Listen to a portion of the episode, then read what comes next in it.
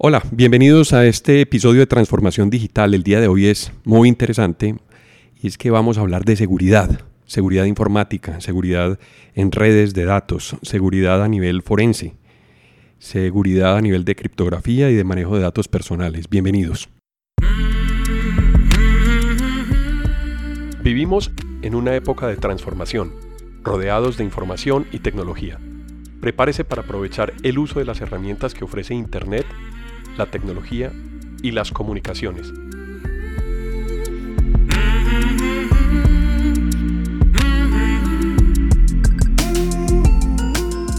Conózcalas y aprenda cómo usarlas mejor. Bienvenidos.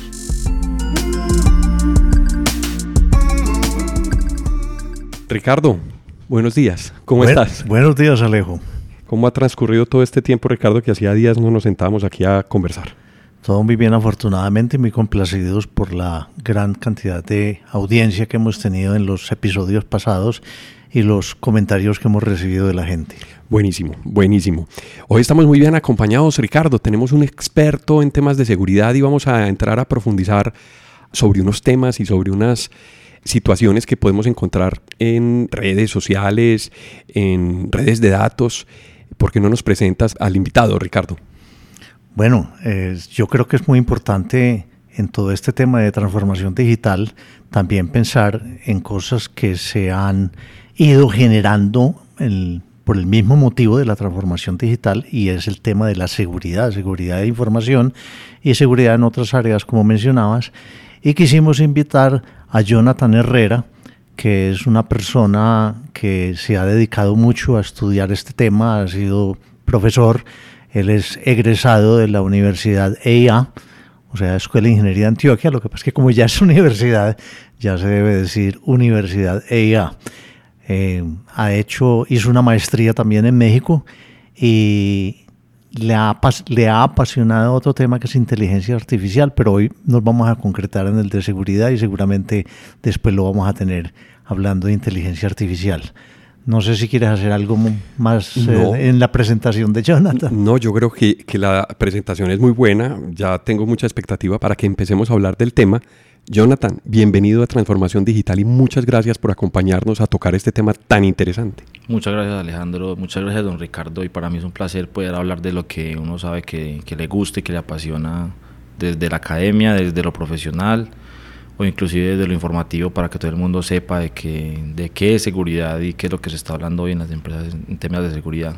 Bueno, Jonathan, Ricardo, hay muchos temas por donde podemos arrancar el tema de seguridad. ¿Qué propones, Ricardo? No, yo le iba a decir que primero nos haga como una descripción muy amplia, porque sé que cubre muchos temas, de, de qué estamos hablando cuando se habla de seguridad en informática. Bueno, ahí hay que hacer una primera aclaración y es que la gente habla indistintamente de seguridad informática y seguridad de la información y generalmente cuando están hablando de forma indistinta hablan de lo mismo y casi siempre seguridad de la información, pero son diferentes. Seguridad informática es como la gran rama que se encarga de asegurar a las personas, a la infraestructura y a la información.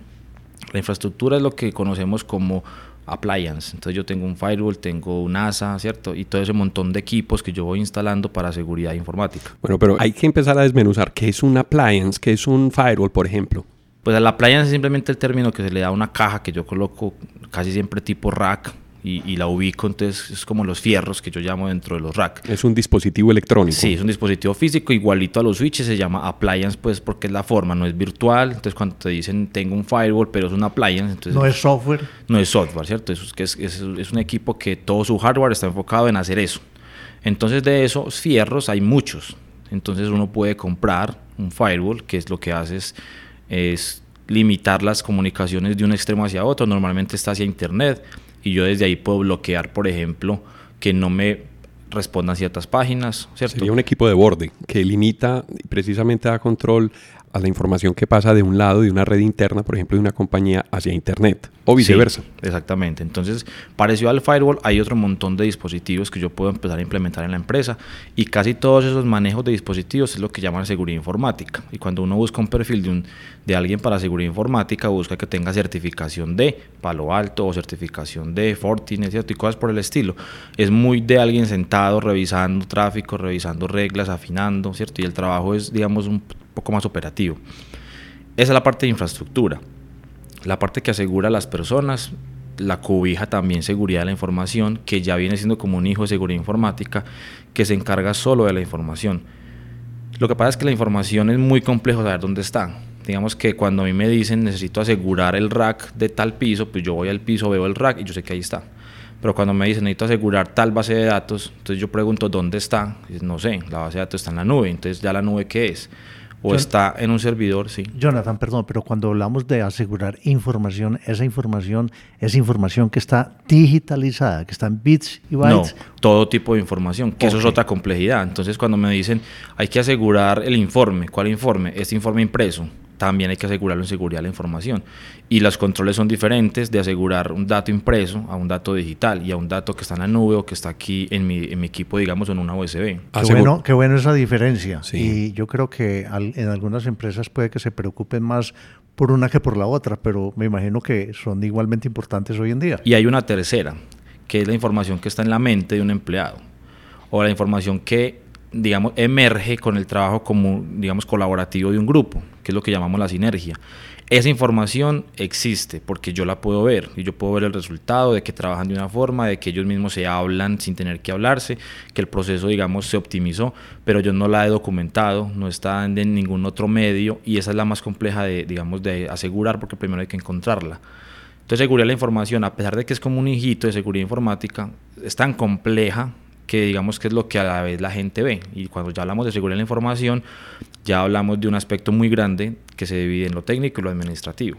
Bueno, ahí mencionaste algunas maneras de asegurar la, eh, la información. Yo propongo un tema, ¿cómo se asegura en algún caso donde las compañías necesiten cierto nivel de privacidad y ciertos niveles de certificación el correo electrónico? Bueno, hablaste de privacidad específicamente, pero privacidad dentro de seguridad de la información es, es, muy ambiguo, porque en seguridad de la información tenemos tres pilares, que son la confidencialidad, la integridad y la disponibilidad. La confidencialidad habla de que yo no deseo que alguien vea o conozca un dato, ¿cierto? Si no tiene el permiso. La integridad es que no deseo que lo cambien sin permiso. Y la disponibilidad es que yo quiero que el dato esté disponible en la forma y en el momento que lo requiera. Es importante los dos. Entonces, cuando hablas de privacidad... Y para las personas que yo decida. Se supone que ya está, digamos... Eh, previsto que si la persona puede acceder al dato es porque ya está la parte confidencial. En disponibilidad no se vuelve a tocar confidencialidad, entonces se segregan. cuando me hablas de privacidad del dato, no sé si hablas solamente de confidencialidad, de que no lo vean. Sí, yo quería empezar con un ejemplo simple, pero el nivel de comunicación que tenemos sobre el correo electrónico eh, me permite capturar paquetes en una red, por ejemplo, y podríamos leer la información de mensajes de correo electrónico que van entre una persona y otra, a ese nivel de privacidad, es decir, qué tan seguros estamos o qué tan expuestos estamos en que una persona nos lea el correo electrónico, ya sea porque yo lo envié y, viajó por internet el paquete de correo electrónico o porque yo dejé el computador sin clave y lo pude acceder al panel de administración de la cuenta de correo. Y yo le agrego para que Jonathan nos cuente algo que está casi que reemplazando en, mucho, en mucha parte del correo y es WhatsApp. ¿Qué tan seguro es eso, Jonathan? Ah, bueno, entonces ya lo que estamos hablando es de la privacidad también de las personas, ¿cierto? Porque el dato como tal, cuando yo lo veo, yo no sé qué es, yo veo simplemente bits, pero cuando ya uno le da un contexto, puede empezar a entender esto es una cédula, esto es una conversación personal o esto es una conversación del trabajo y la privacidad normalmente habla de las personas, ¿cierto? El dato empresarial o el dato solo tienes un nivel de confidencialidad, que yo digo esto es confidencial porque es de una junta, esto es sensible porque es datos personales que la ley me dice. Es decir, la información que trae ese paquete o ese, ese conjunto de datos. Sí, digamos que lo que interesa es la información, porque sin contexto es un dato y el dato solo no tiene sentido asegurarlo porque es descontextualizado. Por ejemplo, tengo una tabla de cédulas, pero nadie sabe que son cédulas. Así las capturen, las vean, si no tienen contexto, no solo ven números. Un número de tarjeta de crédito. Eh, digamos que también, solamente que los números de tarjeta de crédito tienen una estructura que yo podría determinar que sí son tarjetas de crédito. Entonces, como no son tan, digamos, aleatorios o tan complejos como una cédula, tengo que tener un cuidado especial. Entonces, cuando dices, por ejemplo, que los datos viajan en Internet claramente, sea WhatsApp, sea, sea correo, todos van por Internet, Ahí ya hay unas normas, digamos, subyacentes que la red me asegura que cumplen para evitar, por ejemplo, que la gente piense que siempre sus datos están expuestos. Unos procesos también. Sí, por ejemplo, ya todo va cifrado. Entonces ahí empezamos con el tema, de, digamos, de criptografía. Los datos, si alguien los captura, no están planos, no puede ver directamente el correo y leerlo. Inclusive, aunque logre capturarlos, que es algo que no es tampoco obvio o tan fácil, tendría que empezar a un proceso de descifrar el dato para ver si encuentra algo y apenas lo descifre va a tener un pedacito, por ponerte un ejemplo, si capturan tráfico de un correo, ahí va a haber tráfico junto del correo, más del navegador, más lo que haga el antivirus, ¿cierto? No es tan fácil tampoco segmentarlo. Entonces va a tener uno de mil pedazos. Y el segundo pedazo no sé dónde está, no, no estoy seguro que va a llegar en 3 segundos, en 10, en 20, no. El trabajo no es obvio, el trabajo es complejo, obviamente hay gente que se especializa en eso, pero digamos que la gente puede estar tranquila de que su correo no lo están viendo en internet tan fácil, ni que son blanco de que alguien esté escuchando toda la conversación. Ya en la empresa hay otras técnicas, pero no tanto porque, digamos, yo esté descifrando lo que los empleados vean, sino porque yo tengo que proteger la empresa. Y obviamente me interesa ya si es el correo, el corporativo. El WhatsApp, si yo tengo, digamos, ya el uso de WhatsApp empresarial, que igual yo ya estoy ahí, digamos, pecando como empresa al usar algo que no es directamente empresarial para cosas empresariales.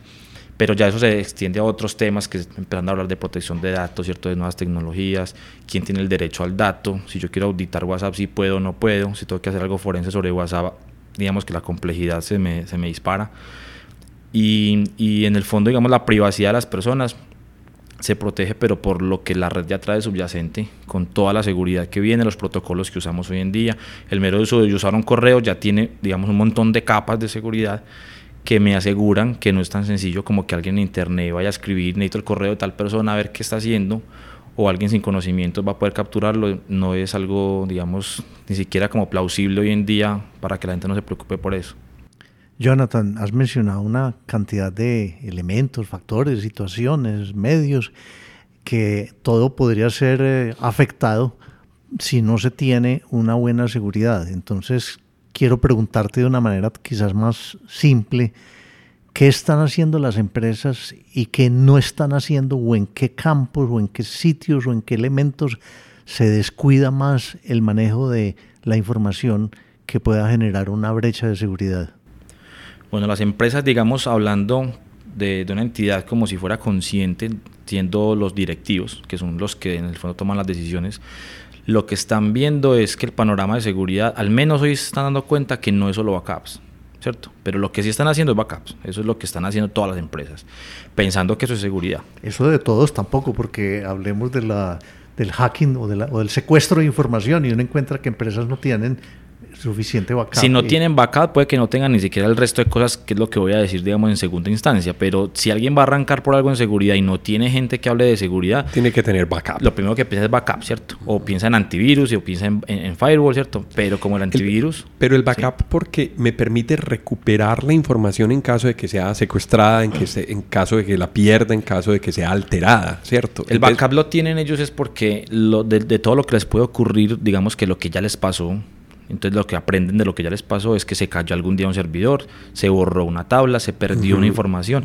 Como ya les pasó, entonces concientizan que el backup les soluciona una parte. Tiene que ver con la integridad de la información y la disponibilidad. Sí, la disponibilidad más que nada, ¿cierto? El backup tiene que ver más que nada con la disponibilidad. No digo que lo hagan bien, ¿cierto? Porque cuando uno va a ir a preguntar términos técnicos de backups, puede que ni los comprendan, ¿cierto? Y usted cada cuánto lo prueba. No, yo no sé, yo lo tengo ahí y usted de verdad mira la integridad de ese backup, ¿cierto? Ah, no, no, yo hago una copia y ya. Entonces, ¿qué herramienta usa para el backup? La herramienta es automática, ¿quién administra backup? Entonces llega un punto en el que dice, no, ¿sabe qué? Entonces yo no hago backup, ¿sí? Pero digamos que si una empresa empieza a trabajar en seguridad, lo primero que hace es buscar algo para que haga backups. Lo que sigue es que las empresas ya empiezan a darse cuenta que necesitan alguien que hable el lenguaje de la seguridad y traen gente. La mayoría busca un proveedor primero, pero se da cuenta que necesita a alguien dentro de su casa, alguien adentro que sirva como puente entre cualquier proveedor posible y la empresa. Porque hay un lenguaje propio en seguridad que hay que entender y hay un montón, digamos, de vertientes que por más que yo tenga gente, debe haber alguien que diga yo no sé de eso. Y lo siguiente que uno empieza ya a ver en la empresa cuando implementan algo más allá de seguridad es empezar a ver que la seguridad no es solamente técnica, y no basta con yo saber ni con colocar el equipo o los dos equipos o los tres equipos. Es cultural. Es cultural. Entonces la seguridad siempre se ve como un eslabón y Kevin Migney lo ha dicho, yo tengo un eslabón que es todo lo que tengo en seguridad, ¿cierto? Los dispositivos, la información, los datos y las personas. Y el eslabón más débil siempre son las personas. Entonces, cuando uno llega a un nivel de madurez que ni siquiera es alto, sino como medio, yo empiezo a entender que tengo que culturizar, tengo que sensibilizar y tengo que hacerlo constante. Y lo tengo que hacer a todos los niveles de la empresa para que cada empleado sepa, según su cargo, según la información que maneja, que tiene una responsabilidad en seguridad y que no crea que el que contrataron en seguridad es el que va a hacer todo, ¿cierto?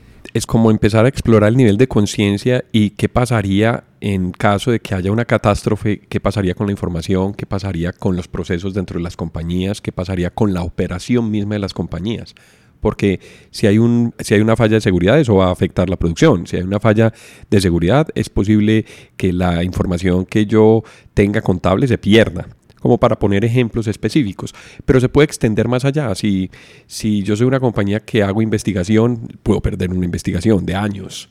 Si hay una compañía que trata temas de seguridad, yo tengo que responder también por los niveles de, custodia de la información de mis clientes en caso de que ofrezca servicios. Entonces hay muchos aspectos de seguridad que se pueden empezar a, trabajar.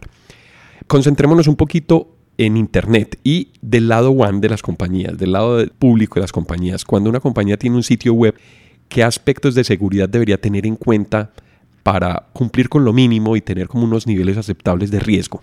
Y ahí empezamos a, a relacionar la seguridad con el riesgo. Bueno, pues lo primero que tendría que tener en cuenta es qué es lo que está publicando realmente. Es decir, a veces la empresa simplemente dice necesito publicar un servicio, usemos tal servidor, pero ese servidor ya tiene un montón de servicios. A veces el servidor ya es de directorio activo o a veces el servidor ya tiene una base de datos.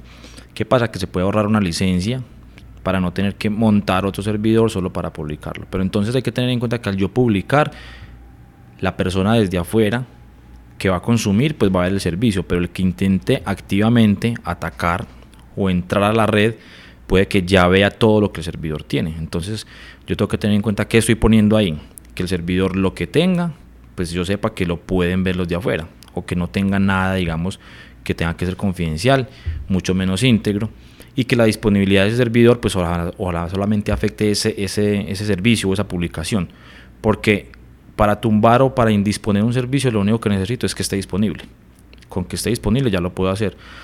Y lo que tiene que tener en cuenta también la empresa es si alguien accede a ese servidor desde afuera, qué puede, haber, qué puede ver dentro de la empresa desde ese servidor. Si desde ahí se puede, digamos, ir hacia el resto de servidores o si puede ir a equipos de la empresa. Entonces tiene que tener muy claro eso y tener lo que llamamos en, en, informática una DMZ, una zona donde yo tengo unos servidores específicamente que van hacia Internet y la tengo aislada del resto de la red y tengo unos controles de seguridad específicos donde ahí sí entra el firewall y pueden entrar más equipos para que yo me asegure que si alguien logra ingresar al servidor desde afuera, digamos que no alcance a ver nada del negocio importante.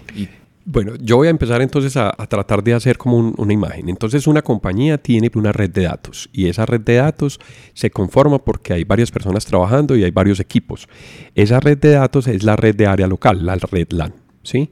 Sobre la red LAN, entonces empiezan a existir necesidades de publicar un servicio, de que alguien que esté desde su casa o desde una sede remota pueda acceder a la red.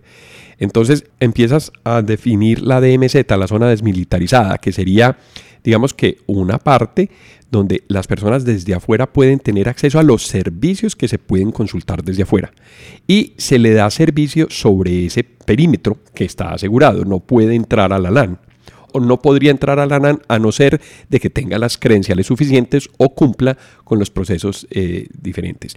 Y sobre esa misma eh, zona desmilitarizada o esa DMZ se pueden publicar servicios como eh, servidores web o ya sean transaccionales o no que incluyan bases de datos, entonces se puede publicar una página web, un sitio web, las empresas pueden compartir información pública. Y eh, la zona desmilitarizada tendría un tratamiento de datos o un tratamiento de seguridad, perdón, distinto a la, a la red LAN. Sí, y de hecho la información que publican no tiene, pues aunque digamos que podría sonar irónico, la que publican no tiene que ser pública, porque yo puedo tener un servidor, pero exigir usuario y contraseña, puedo tener un FTP, puedo tener muchas cosas, y el hecho de que estén hacia Internet no significa que sean públicos. Aún así, uno podría tener unas credenciales que exija para asegurar que solo cierta persona lo consuma. Por ejemplo, todas las universidades tienen FTP, o creería que casi todas, y la mayoría tienen un usuario y contraseña, y bajan cosas que pues en el fondo no son graves y digamos se filtran, pero les ayudan a ellos en sus comunicaciones. Pueden ser videos de algo, de un streaming que hicieron, pueden ser archivos muy grandes, pueden ser ISOs de sistemas operativos. La empresa digamos que define qué quiere publicar.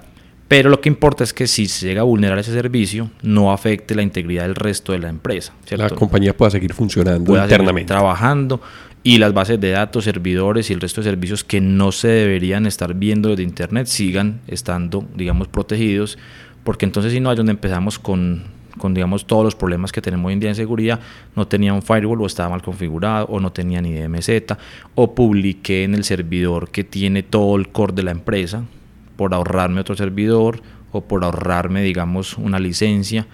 Entonces, eh, hay un montón de implicaciones que si yo no tengo alguien interno que hable el, lenguaje de seguridad, pues las voy a obviar. Y ya me voy a dar cuenta es cuando ocurra.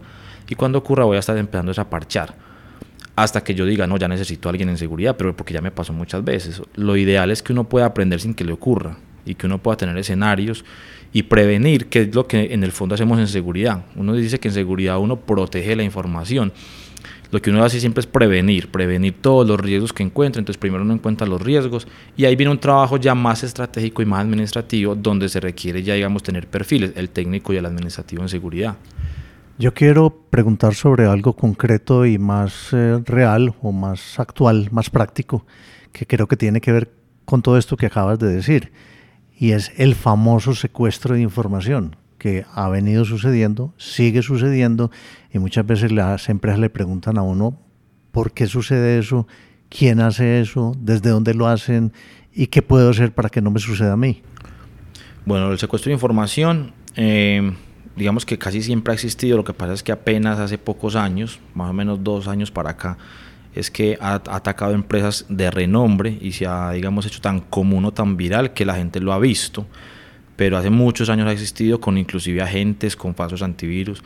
Digamos que el secuestro de información es una táctica vieja, solamente que ahora se puso de moda. Y así hay muchas cosas en seguridad que uno sabe que llevan años y apenas hoy la conocen, digamos, más de un porcentaje del público y ya entonces la gente cree que nació eso hoy. Eh, hay que tener en cuenta que eso nace desde los malware. Los malware son un tipo de amenaza informática que la gente confunde con virus, pero el virus es un tipo de malware y el malware puede tener, digamos, varios nombres. Hay troyanos, hay spyware, hay virus, virus. Cada uno tiene una forma, digamos, de trabajar y por eso se nombran diferente. Y un tipo de virus es el ransomware, que es el del que estás hablando. Entonces el ransomware es un virus que lo que hace es que busca datos en el computador. Algunos están específicamente orientados a archivos de Office, otros archivos de backups, otros archivos de bases de datos, algunos todo lo que encuentren lo cifran. Cifran esa información usando criptografía, y lo que hacen es que mandan un banner o muestran un mensaje al usuario diciéndole esta información ha sido cifrada, si usted quiere, métase a estas páginas que son siempre páginas de la Deep Web, que también para el mero hecho de llegar a la página hay que tener un navegador especial, ciertos conocimientos para poder ir porque no es buscarla en Google, y te dicen págueme en una criptomoneda normalmente para también asegurar la, digamos, la, la, privacidad del atacante para que uno no lo pueda ni rastrear ni ubicar. Sí, para garantizar la seguridad de la transacción. Exactamente. Digamos que es muy seguro y el trabajo está muy bien hecho, solamente que está del lado, digamos, del lado oscuro eh, de, la, de la seguridad. Pero cuando empezamos a recibir hace dos años estos primeros, digamos, reportes, yo tuve varias empresas que me llamaron, yo analicé uno a fondo y le dije, está muy bien hecho, no vale la pena intentar nosotros descifrarlo, porque no tenemos la clave, pues hay un montón de, componentes técnicas que no teníamos y no se podía. Y el pago ya era una cosa que daba como muy a criterio, pero empezaron a haber noticias de Estados Unidos y de otros países donde era algo como un azar. Si me paga, si me la devuelven, no me la devuelven, yo estoy financiando terrorismo, no sé, es información muy importante o no. Y ahí empezaba entonces el tema del backup. Si usted le toca perder esto, el último backup cuando lo hizo. Lo hice ayer, lo hizo de toda la, base de datos. No, entonces el último de toda la base de datos. Ah, hace una semana, está dispuesto a perder una semana. Y ya uno puede llegar a bajar eso a dinero y decirle entonces a la empresa cuánto cree usted que le vale esa semana de datos, cuánto le está cobrando el atacante. No es para que le pague, pero es para que mire cuánto va a invertir en seguridad. Porque usted no tenía nadie en seguridad. Entonces, sale más barato evitar ese riesgo, ¿cierto? Que usted creer que no necesita nada de seguridad y que nunca le va a ocurrir. Y la mayoría de empresas que les ocurrió, ténganlo por seguro que el virus, el ransomware, no lo hicieron para ustedes. Estaba en la red, se regó, un empleado le llegó, cualquier cosa y simplemente los atacó. Ese tema de la inscripción de datos, yo quisiera meterme un poquito en tema de, de criptografía y que nos explicaras un poco pues obviamente sabemos que la criptografía es la codificación de los datos a través de, unos procesos, pero cómo se usa y dónde se usa, en este caso la aplicación pues fue este sistema ransomware que acabas de, describir. Pero ¿en dónde, usamos, ¿en dónde usamos la criptografía? ¿En dónde usamos la codificación de datos? ¿Para qué se necesita? ¿Y dónde se debería usar y no se está usando? Bueno, sí, criptografía digamos que es algo muy amplio y nosotros lo asociamos solamente a informática pero criptografía es algo que no es de informática propiamente y es simplemente yo modificar un mensaje de forma que sea inentendible para alguien al que no está dirigido. Y yo lo hacía desde pequeño y todos lo hacíamos. Teníamos un alfabeto que yo cambiaba la A por un símbolo, la B por otro, le escribía a alguien y lo entendía los scouts tienen la clave Morse, la clave murciélago, clave cajón, ¿cierto? En la antigüedad lo hacían a punta de linternas, de fuegos, entonces ya existe la criptografía, de hecho, desde la antigüedad. El código Morse. El código Morse es otro tipo de criptografía, porque si yo no entiendo el código Morse, pues no, no soy capaz de descifrarlo. Si me entregan a mí solamente un mensaje en Morse, nunca me han explicado Morse, el descifrado se vuelve muy complicado. Entonces, digamos que no es algo propio de informática, pero metiéndonos en informática, ya lo que hacemos es aprovechar la capacidad de cómputo de los computadores hoy en día cada vez más poderosos para que sea casi imposible, pero no es imposible. ¿Por qué? Porque si yo tengo un computador el doble de bueno de lo que tengo hoy en día, puede que me demore la mitad del tiempo de lo que me va a demorar en descifrar un dato. Y la criptografía no trabaja bajo el esquema de que es imposible, sino que cuando lo logren descifrar ya no le va a ser útil. Entonces yo lo que digo es, por ejemplo, estoy en el cajero, esa información va cifrada entre el cajero y la base de datos del banco. O sea, el cajero se pone la misma clave con el servidor del banco y se ponen de acuerdo para que en la mitad nadie entienda la información que esté pasando por ahí. Exactamente. Entonces la información, cuando me empiezan a preguntar dónde uso la criptografía, digamos que voy a dar varios ejemplos para que sepan que se usa casi en todos los aspectos de la vida cotidiana hablando de informática, ¿cierto? Entonces estoy en el banco, en un cajero, perdón, en el cajero todo va cifrado hacia el banco, ¿cierto? Y esa información que va cifrada, el cajero digamos que tiene unos, unas técnicas que usa donde aunque yo capture el dato, me vaya para la casa, lo descifre, cuando lo descifre pueden haber pasado ocho meses, entonces ya no sirve el dato porque ya la transacción pasó. O ya la clave la cambié. Ya la clave la cambié, entonces cuando ya yo lo logré descifrar, ya no puedo seguir descifrando porque la cambiaron cada día. Entonces la criptografía trabaja realmente sobre la premisa de que es impracticable la, el descifrado de datos o es inútil el dato cuando lo logren descifrar. ¿Cierto? Y ahí venimos el ejemplo, por ejemplo, de la Segunda Guerra Mundial con, con las máquinas alemanes del código Enigma, donde no era imposible, pero lo descifraban a los dos días, ya pasó, ya atacaron y cada día cambiaban la clave. Entonces, así funciona la criptografía. Hay una amenaza muy grande hoy en día y es la computación cuántica. Y mucha gente de pronto que ha leído el tema o que ha intentado hablar del tema, ve que es una amenaza real porque sabe que todo está basado en criptografía todas nuestras transacciones hoy en día, la bolsa, el mercado, las páginas web, el WhatsApp, los chats, el correo, todo usa criptografía. Y el hecho de que me digan, cuando salga el primer computador cuántico, voy a lograr descifrar todos los métodos criptográficos en minutos, entonces dicen, van a poner en jaque todo. Pero también si uno, digamos, ya empieza a trabajar conscientemente en eso, a leer, a ir a, por ejemplo, hay charlas específicas sobre eso, en el último Isaac Chapter que hicieron en Medellín hablaron de, de computación cuántica, pues lo mismo van a hacer los criptólogos. Efectivamente, usamos la capacidad de cómputo nueva para generar métodos criptográficos más potentes y vamos siempre a la par. Pero eso es un tema que nunca va a parar, siempre tiene que ir saliendo un método mejor porque la computación va mejorando. Entonces, como te digo, los que antes demoran ocho meses se van demorando menos hasta que pueden ya descifrar. Hay una tecnología, Ricardo, para que lo tomes nota, que yo creo que nos da un capítulo, un episodio completo y que creo que Jonathan nos puede ayudar muchísimo y es hablar de blockchain que sería precisamente un tema perfecto para empezar a, a, relacionar la seguridad informática y las nuevas tecnologías alrededor de lo que menciona sobre, por ejemplo, computación cuántica. Sí, y es un uso específico de, de, criptografía que digamos que también ha estado muy sonado en noticias, entonces también la gente va a empezar a asociar que criptografía es eso, pero eso es un pedacito nomás. Yo vuelvo a mi tema. ¿Qué no están haciendo las empresas para prevenir que les secuestren sus datos? Bueno, para prevenir que les secuestren los datos, como entendemos que eso es un tipo de malware, primero lo que no están haciendo es culturizar a la gente. Culturizarlas, ¿por qué? Porque yo no controlo que llega a mi correo y yo no controlo qué abre o no abre un empleado. Yo no controlo si un empleado coge una USB que se encontró y hoy la conecta en un computador de mi empresa. Entonces yo debo de, socializar con ellos, de culturizar y de empezar a que la gente entienda términos que aunque parezcan técnicos son muy del día a día. Ya nos han ayudado los bancos y otros medios, digamos con boletines y la gente ya empieza a escuchar phishing y ya sabe más o menos de qué hablan. Entonces digamos que yo tengo que empezar a, a ser consciente al empleado de realmente a qué se está arriesgando él. No abra tales archivos, cuando les llegue algo normalmente son noticias falsas, pero son muy alarmistas para que la gente las abra. Entonces les llega una citación de fiscalía, la gente se asusta y nomás por ver qué es lo abre, les llega una factura, les llega un pago inmediato, les llega un embargo, ¿cierto? Una, multa de tránsito. Entonces yo debo hablar con los empleados y al menos canalizar. Cuando les llegue eso, siempre diríjase a tal persona.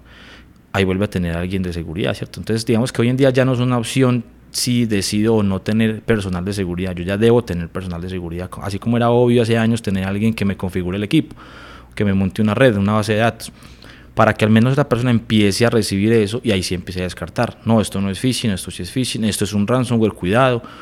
Y a partir de ahí luego vendrán controles ya técnicos que sí puede ser empezar a implementar en los equipos, en la red, algo que detecte, por ejemplo, esas amenazas, que me pueda aislar un equipo pero lo primero es culturizar, porque yo puedo tener los equipos que quiera y un empleado despistado, que no sabe nada de seguridad, que no es consciente, abre el archivo y de ahí se regó. Eso es como pasar la calle sin mirar a los lados. Es decir, es una aproximación cultural a la actitud que tengo frente al manejo de la información, ante el riesgo que tengo de perderla, ante el riesgo que tengo de exponerla o, o simplemente uno mismo por no tener cuidado borrar un archivo, que también eso, eso es cultural. De hecho, hace muchos años era muy común el, el hoax, que se traduce como bulo, sino que no me conoció el término en español. Y no era un virus, no era un malware, eh, no sabían cómo categorizarlo, porque era simplemente una noticia falsa que inducía a que el empleado o, el usuario borrara un archivo o hiciera un daño en el equipo creyendo que era un virus. Entonces le decían, cuidado con este archivo y le dan un archivo de Windows es un virus, búsquelo a ver si lo tiene y lo borra. El usuario lo borraba y efectivamente se dañaba el Windows. Entonces eso fue casi que un autoataque. Y eso era muy común hace años y la gente reenviaba eso por miedo y todos los que recibían que tenían al menos el conocimiento ir a buscar el archivo lo borraban y luego era el dolor de cabeza para los técnicos en informática. Pero cómo se borró, esto es imposible. Y digamos que eso es una forma de atacar el eslabón más débil, que las personas. Hablaste ahora de que la seguridad es muy importante hoy en una cantidad de actividades que ah, eh, ejecutamos o hacemos o vivimos todos los días. ¿Qué le puedes decir a unas personas que todavía no confían para nada en unas transacciones financieras, por ejemplo, por Internet, que dicen yo no hago nada por Internet porque me puede pasar tal cosa y son los que todavía caminan hasta el banco y van personalmente. Y hacen fila. Y hacen fila porque dicen yo no confío en estos sistemas. Bueno, pues lo de confiar o no confiar, pues puede ser propio de las personas, pero hay que tener en cuenta si yo confío o desconfío con, conocimiento de causa o es simplemente una creencia. Entonces empezamos a diferenciar lo que la gente cree de lo que la gente sabe. ¿sí? Por ejemplo, la gente sabe que si no pone chapa en su casa y no pone puerta, pues se le va a entrar un ladrón. Como la gente lo sabe y no lo cree, entonces la gente le pone puerta, le pone chapa y mantiene llave. Y la gente está dispuesta a arriesgar que si bota la llave, no puede entrar a la casa. En informática es exactamente igual. Exactamente Yo tengo un correo y si no tengo contraseña, pues cualquiera que tenga el correo entra. Si la contraseña es un 2345, pues es menos fácil, pero igual es muy fácil que alguien entre. Entonces uno dice, voy a tener que tener la llave y es una contraseña fuerte. El banco, digamos que ya tiene unos métodos de seguridad. Yo puedo decir, no confío, pero yo sí conozco qué métodos tiene. De pronto yo no conozco los métodos, simplemente veo noticias y escucho que hubo un ataque en un banco de tal parte y ya creo que todos son iguales. Yo podría decir conscientemente, no confío en el banco, pero entonces, ¿a qué me estoy arriesgando cuando voy directamente a él, ¿cierto? Cuando yo llevo la plata físicamente, cuando la guardo en la casa. Eso es lo que la gente a veces no, no mide o no sopesa. Y lo que hace es exponerse a un riesgo a veces mayor por un desconocimiento.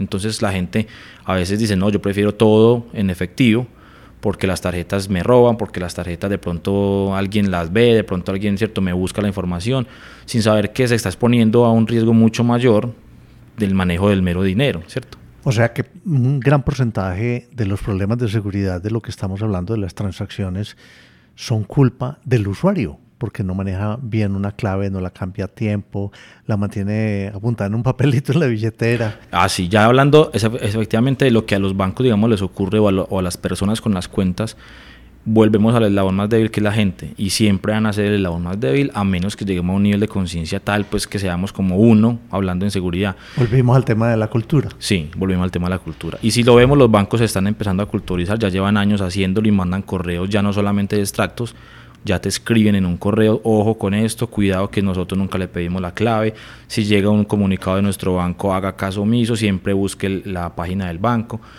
porque muchos de los problemas son realmente porque la persona, por ejemplo, en un cajero no tuvo el cuidado, alguien le quiso ayudar, él cayó y ahí le hicieron un cambio de tarjeta, le vieron la clave. Entonces, cuando uno va a mirar, si analizáramos si hay reportes anuales que se hacen, digamos, de los impactos que han tenido los bancos, la gran mayoría han sido por personas, ¿cierto? Y muy poquitos han sido realmente porque la infraestructura de, de tecnología o, digamos, los equipos, las redes han fallado o han sido atacadas también pasa, porque no se puede decir que no pasa, ¿cierto? Usted a pesar de que tenga una puerta y tenga chapa, pueden forzarla y entrar.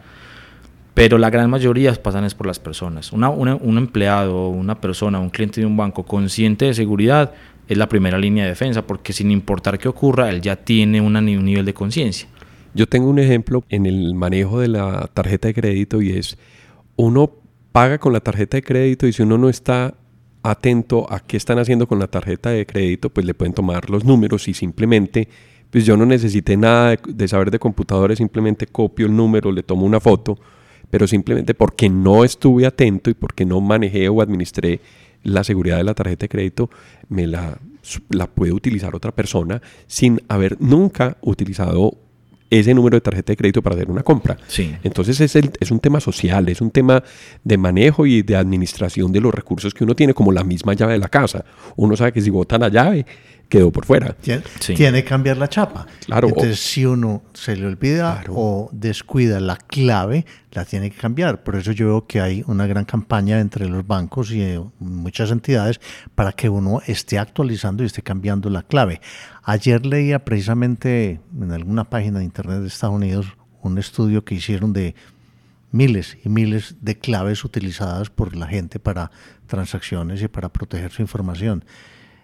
¿Y sabe cuál es la clave más utilizada como, como password? Si fue en Estados Unidos, de pronto es QWERTY. No. Password, password. La palabra password. La palabra password. La, gente como password pone la palabra password. Y eso lo hace muchísima gente. Y eso es arriesgar una cantidad de cosas que eh, si, si alguien que simplemente trata de adivinar, puede llegar a adivinar. Sí, es muy fácil, es muy fácil de adivinar. Bueno, Jonathan, Hablaste ahora mm, de un tema que eh, suscita cierta curiosidad y es la Deep Web. ¿Qué es la Deep Web? Bueno, la Deep Web es, digamos, como la web que conocemos hoy en día, donde nosotros entramos y buscamos las páginas de todo lo que consumimos de Google, de, de nuestro correo personal, si es Gmail o Hotmail, de los bancos, de las páginas institucionales. De la página de la universidad. Exactamente. Entonces, todo lo que haces en el día a día es la web. Y la Deep Web es un equivalente mucho más grande, con muchas más páginas, digamos que donde se puede ver de todo. No queremos decir que la Deep Web siempre se usa para algo malo, y de hecho el término Deep no es malo, sino que está debajo, ¿cierto? Es la web profunda. Pero como anonimiza muchas de las cosas que uno hace allá, y para poder, digamos, acceder a la Deep Web se tienen que usar navegadores específicos, usan protocolos y tecnologías diferentes, lo que aseguran es que la persona no va a ser rastreada, por lo menos no muy fácil, ¿cierto? Se la ponen difícil siempre. Entonces se presta para que uno pueda tener servicios ilegales. En la Deep Web puedes encontrar libros, digamos, de editoriales, que es algo ilegal, pero dentro de los delitos posibles, pues no es, digamos, el más grave. Pueden encontrar páginas con contenido simplemente útil, que en otras partes lo pueden de pronto eh, bloquear, o puede que por país no les interese eso entonces puede que encuentren cosas de China que China no quiere que se vean. Pero cuando empezamos a bajar en niveles, y por eso se considera como si la Deep Web fuera, digamos, casi siempre se pone el, ejemplo de un iceberg, y lo que uno conoce como web es la puntica que está sobre el mar, y de ahí para abajo están todos los niveles de la Deep Web, pues empezamos a encontrar que cada vez hay cosas más y más y más oscuras. Y en la Deep Web se pueden llegar a encontrar, por ejemplo, ya drogas, mercados de drogas, digamos que también se pueden empezar a contratar sicarios, se pueden comprar armas y se pueden empezar a conseguir ya cosas institucionales y también se considera que hay un nivel en la Deep Web donde hay guerras cibernéticas entre países que no quieren que nadie se dé cuenta. Entonces todo el mundo está ahí sin saber para qué bando juega. Y digamos que es una cosa donde uno puede pasar de estar consultando algo a ya estar haciendo un delito. Porque y eso no lo puede controlar nadie. No, es que es muy complejo porque... Internet es abierto. No sabemos, o sea, dónde está un servidor no se sabe. Si usted va y lo ubica y está en Noruega, lo cierra, abren un espejo en Islandia. Entonces la jurisdicción hasta allá ya es más compleja. Y mientras usted se pasa unos dos años cerrando el servidor, ah, buscan el ejemplo de, de Pirate Wave, de Pirate Bay, perdón, eh, usted cierra el servidor y salió el mirror al otro día. Y ni siquiera el mirror es de la misma gente, simplemente un usuario que le gustaba la página, la bajó y la volvió y la subió. Entonces es una pelea, digamos, de nunca acabar. ¿Qué hacen? Muchos lo que hacen es simplemente se concentran en algo, en alguien, lo ubican, lo encuentran, lo judicializan. Lo que decía ahorita de que usted puede estar pasando de navegar a incurrir en un delito es porque en casi todos los países la pornografía infantil es un delito y el consumo es un delito, no solamente la producción. Entonces yo puedo estar pasando de una página en la web donde estoy buscando libros, ¿cierto? Y paso a otra donde están haciendo streaming o me llega una publicidad de, pornografía. Y ya con eso, si alguien está, y hablamos ya realmente de entidades como el FBI o como la CIA, están rastreando y ubican algo y me pueden, digamos, llegar hasta encontrar la, la IP pública de, la que yo estoy consumiendo, ya me pueden empezar a, ubicar como un, un delito que estoy incurriendo yo. Entonces, la DIW hay que primero leer sobre ella, conocer, ojalá asesorarse con alguien, porque hay cosas buenas que se pueden encontrar, pero también sirve mucho como un mercado criminal. Allá se pueden encontrar tarjetas de crédito a 20 dólares, se pueden encontrar bases de datos que venden. Inclusive ya lo que están haciendo hoy en día es que están vendiendo inclusive certificados digitales auténticos para poder hacer, digamos, los ataques bien hechos, las transacciones legales desde el punto de vista de que el certificado cumple, de que está válido, de que la criptografía cumple con todos los estándares, pero en el fondo no es legal. Entonces digamos que hay un mercado grande y hay organizaciones que se dedican solamente a eso y lo que hacen es trabajar y trabajan en la deep web. Bueno, eso es un tema muy espinoso. Siempre será el control y la autocensura o el manejo que uno le da a la, a la información. Para ir cerrando el capítulo, yo tengo una pregunta, Jonathan, que de términos que mencionaste en este capítulo y son precisamente malware y virus. ¿Cuál es la diferencia entre el malware y el virus? Bueno, el malware, eh, digamos que como traduce el nombre, es simplemente un software malicioso. Entonces, cuando hablamos de malware, es un software, o sea que es un programa, está, digamos, codificado y no es algo físico. Y dentro del software malicioso hay varios tipos. Entonces, por ejemplo, el virus es un software, un tipo de malware que lo que busca es hacer un daño. ¿Qué pasa? Que según el daño que haga, puede que se le renombre diferente. Hay software o malware, perdón, que no tiene específicamente un daño como el virus. Por ejemplo, los gusanos. Los gusanos muchas veces lo que hacen es solamente duplicarse y se duplican tanto que se comen el disco. Pero cuando uno va a mirar el daño, realmente no es mayor porque lo que hago es borrarlo y vuelvo a estar como tal. Pero el virus que puede ir a borrar, borrar un dato. Entonces ya me hizo un daño. Hay virus que lo que pueden decir a sobreescribirme datos, ¿cierto? Me renombran carpetas, me renombran archivos, les borran la extensión. Entonces ese virus ya tiene un daño. Ya según el tipo de daño es donde se empiezan a recategorizar. Y por ejemplo el virus tipo ransomware es el que el daño que hace es cifrar los archivos, ¿cierto? Pero entonces esa categoría uno la diferencia, pero es algo técnico que obviamente cuando hablamos desde fuera de seguridad la gente pues para ellos todo es virus o es un símil. Eh, el spyware es otro tipo de malware y el spyware no hace daño porque lo único que hace es espiar. El spyware solamente captura información. Obviamente cuando tengo un spyware uno espera que luego venga algo más, ¿cierto? Pero el spyware por sí solo solo captura. El troyano lo que hace es enmascarar un virus a través de otra cosa. Entonces yo le digo, ojo que tiene virus, baja este antivirus y el antivirus es un malware, es un troyano. Entonces puede que sí baje el antivirus, pero también me bajó algo más. ¿Qué me puede bajar? Un spyware, por ejemplo y luego el spyware viene un virus. Entonces eso es una cadena de un montón de malware, cada uno tiene un nombre, donde uno ya cuando empieza a leer se da cuenta que no son lo mismo. Y al ver noticias o al empezar ya uno a trabajar en seguridad, se da cuenta que tiene que diferenciar porque el comportamiento de uno y de otro es muy diferente. Y los métodos de defensa también van a ser diferentes. Generalmente el método de defensa es un buen antivirus para tanto para spy, perdón, sí, spyware, malware y virus.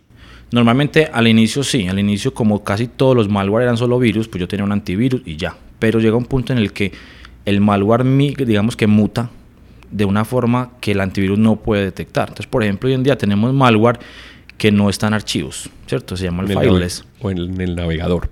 por ejemplo, está en el navegador, consume, consume CPU. Entonces, ese malware, un antivirus que trabaje escaneando archivos, nunca lo va a encontrar.